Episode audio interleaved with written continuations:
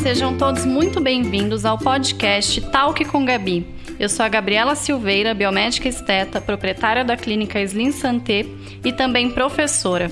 Estarei aqui com vocês toda semana, mais especificamente toda sexta-feira, para batermos um papo leve, porém bastante importante sobre temas ligados à nossa saúde, qualidade de vida e ao nosso bem-estar. Fiquem comigo que eu já volto.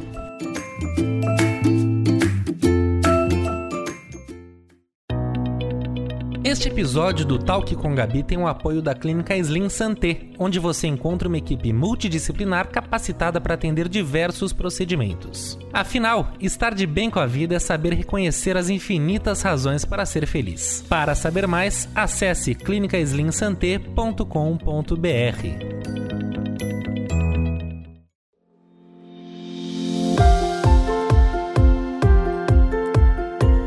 pessoal, estou de volta. Espero que todos tenham tido uma boa semana e que loucura, né? Já estamos em dezembro.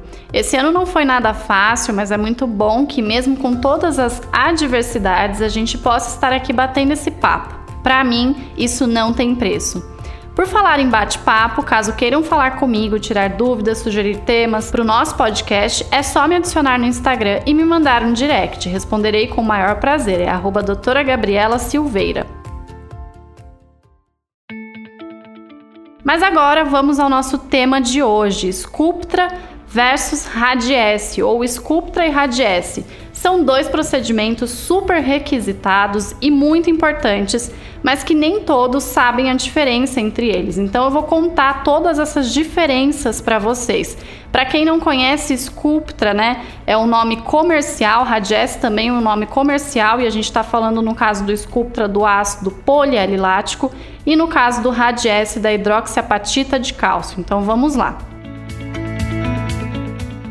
Então, para começar esse assunto sobre bioestimuladores de colágeno, né, eu vou começar explicando o que são as substâncias bioestimuladoras de colágeno.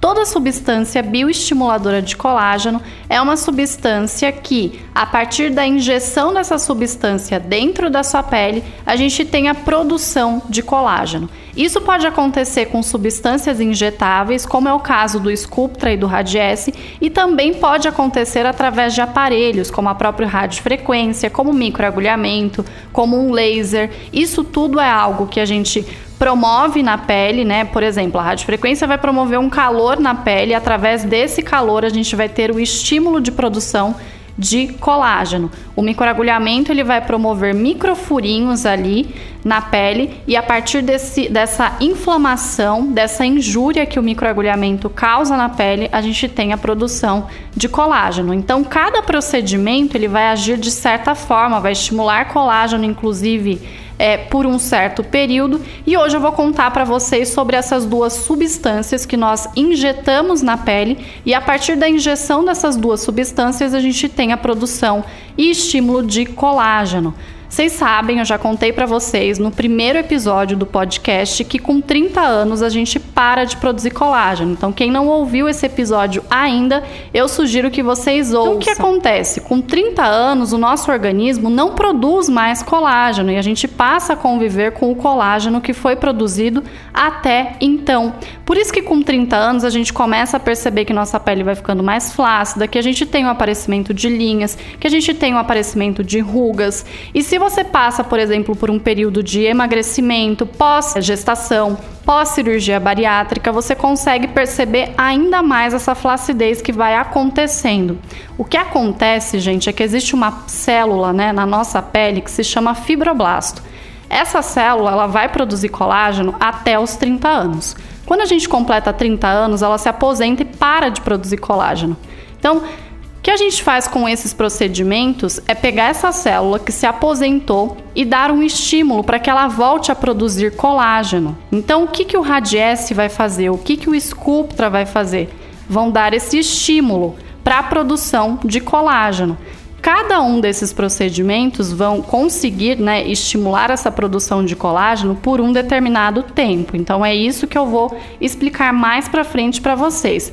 Então o que, que é esse Radiesse? Radiesse é a marca da hidroxiapatita de cálcio. A hidroxiapatita de cálcio, né, esse nome grandão, é de uma substância que o nosso corpo conhece. Então, quando a gente injeta a hidroxiapatita de cálcio na pele, não gera nenhum tipo de rejeição.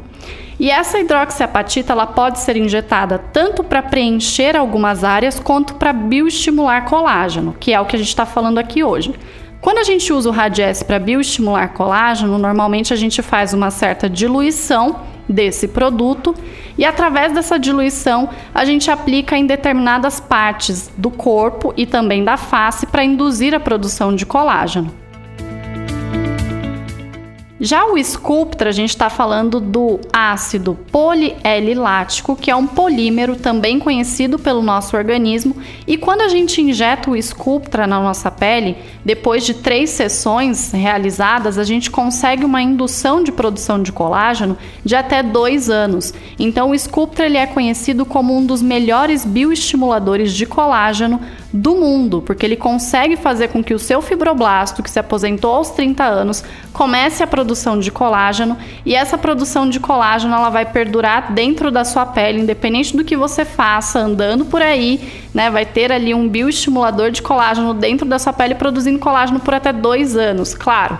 Tudo isso depende do estilo de vida que você leva. Se você é uma pessoa que toma muito antibiótico, que por qualquer coisinha está tomando um anti-inflamatório, que está tomando corticoide por, por qualquer coisa, né? Você vai acabar barrando o efeito desse bioestimulador de colágeno. Então, toda vez que a gente fala de durabilidade de resultado nos procedimentos que nós realizamos em clínica de estética, a gente sempre tem que associar essa durabilidade com o estilo de vida de cada um, porque é o seu estilo de vida que vai ditar se o procedimento que você realizou é um procedimento que vai ter uma durabilidade boa ou uma durabilidade ruim. Uma pergunta que sempre me fazem com relação ao Radiesse e com relação ao Sculptra: quantas sessões fazer, tanto de um quanto do outro, né? E qual seria o intervalo entre as sessões?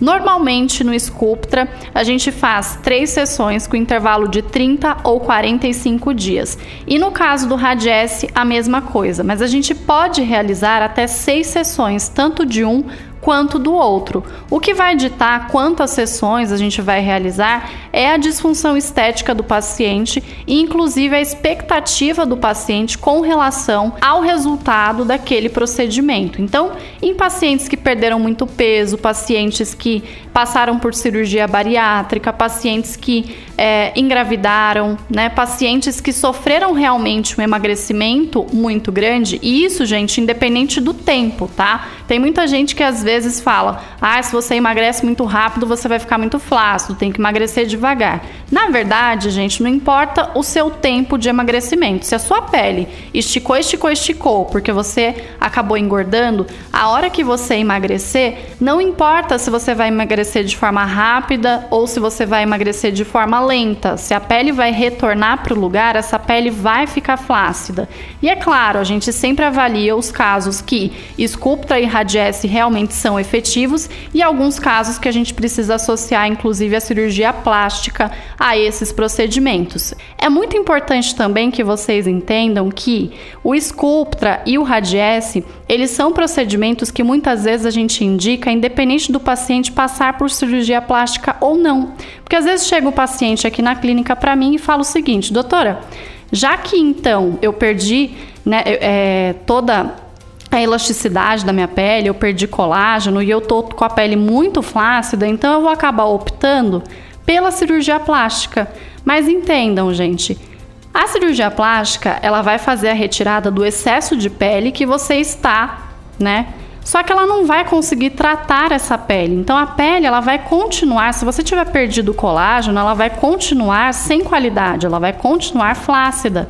Então, muitas vezes os cirurgiões plásticos, eles indicam que seus pacientes façam Sculptra, façam Radiesse até mesmo antes da cirurgia plástica, até mesmo antes da lipoaspiração ou depois dessas cirurgias, para que a gente consiga realmente tratar a pele. Uma pergunta frequente que eu recebo é: por quanto tempo o resultado perdura?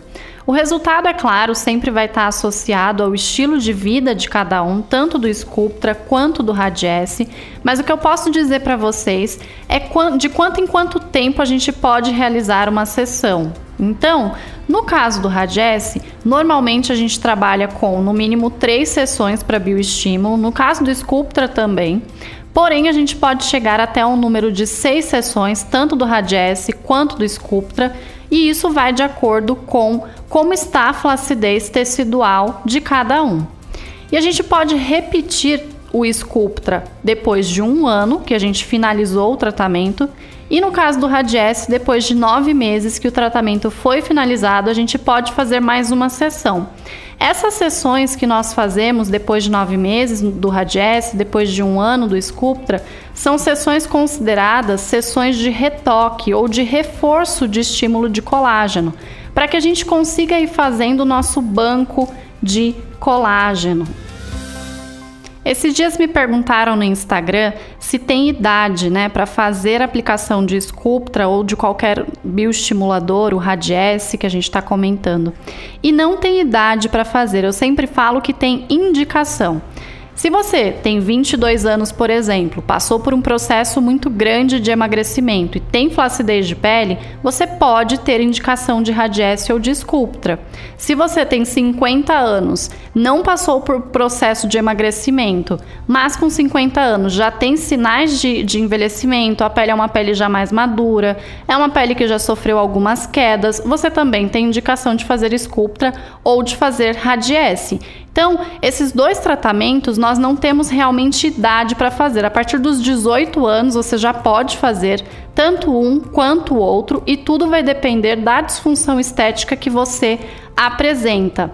Eles podem ser realizados em todas as partes do corpo, porém eu tenho algumas preferências. Eu gosto muito da aplicação de Radiesse para pescoço, colo e mãos, e eu gosto muito do Sculptra para as outras partes do corpo. Inclusive, o Sculptra, ele consegue numa técnica específica fazer o aumento do bumbum, o aumento dos glúteos. Se você quiser fazer o Sculptra sem gerar aumento, a gente também consegue, mas caso você queira deixar ali o bumbum um pouco maior, deixar o bumbum mais com um formato mais arredondado, a gente consegue fazer isso com o Sculptra. E quais os melhores pacientes, as melhores indicações, né? Então, sempre pensando em flacidez de pele, pós-gestação, emagrecimento, pós-lipo, antes de lipo, antes da gestação. Tem muitas pessoas que programam a gestação, já sabem que vão ter o estiramento de pele, principalmente da região do abdômen, né?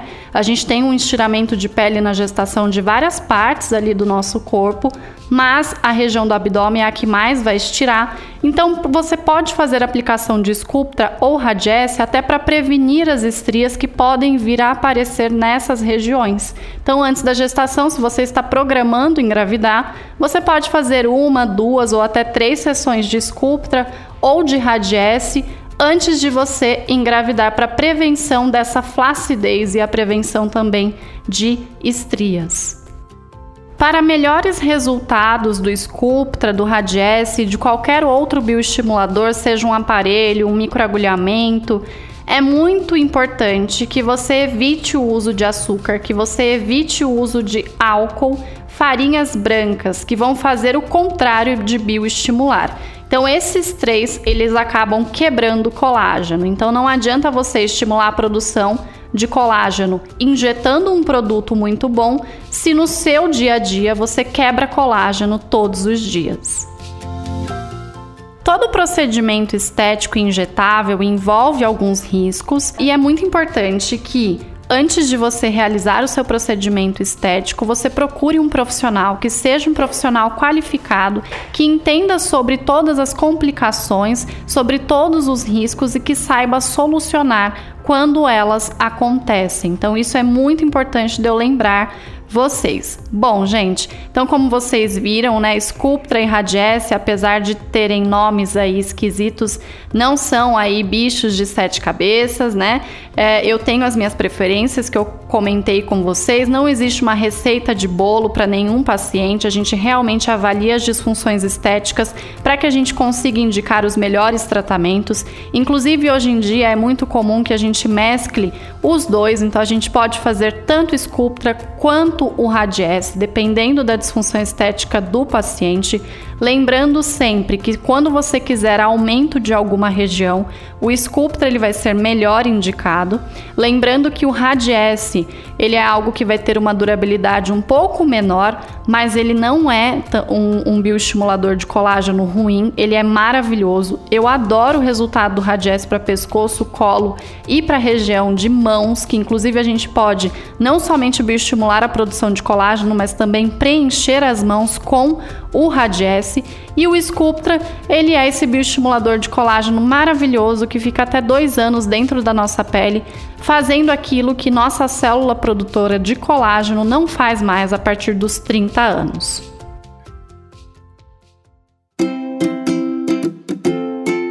Espero que com isso eu tenha tirado todas as possíveis dúvidas que vocês tenham sobre Sculptra e Radiesse. E vocês já sabem, caso tenha ficado alguma dúvida, me adiciona lá no Instagram e pode me perguntar que eu respondo nos stories. É arroba doutora Gabriela Silveira. Fico por aqui, mas sexta que vem tem mais. Espero por vocês. Um beijo e até lá!